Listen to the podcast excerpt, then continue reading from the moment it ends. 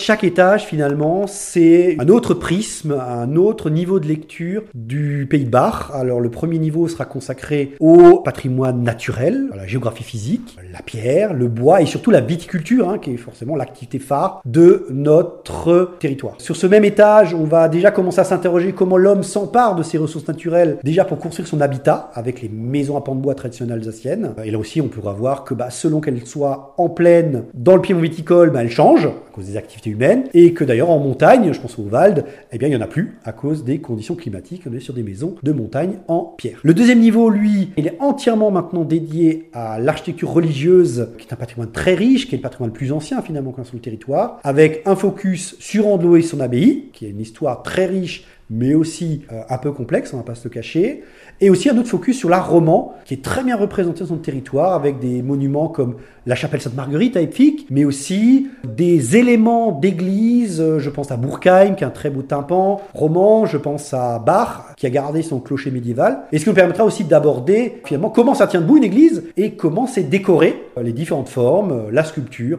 le vitrail, la peinture, à travers la fresque. Et le troisième étage, et dernier, sera consacré finalement aux monuments euh, du château fort à la mairie, qui relèvent eux plutôt de l'organisation politique du territoire. Et donc, euh, on va partir du Moyen Âge, du seigneur féodal qui se construit de résidences fortifiées en montagne, mais pas que, puisque finalement il y en a aussi énormément en plaine. Et quand on regarde bien, on peut encore voir des vestiges de ces châteaux forts de plaine, que ce soit à ou encore là une fois à Bar. Et de là, on va finalement sur l'organisation municipale déjà d'ancien régime, donc avant la Révolution française, avec les beaux hôtels de ville de Dambach-la-Ville, qui est du XVIe siècle, celui de Bar de 1640, et on finit, on conclut avec un panorama des mairies républicaines du Pays de Bar, qui euh, constitue un très bel exemple, euh, là aussi, euh, qui va des années 1840 jusqu'à la toute fin du XXe siècle. Et donc là aussi, c'est un très bel exemple de comment ces monuments de l'organisation, des organisations humaines marquent leur territoire et font les emblèmes finalement de leur commune.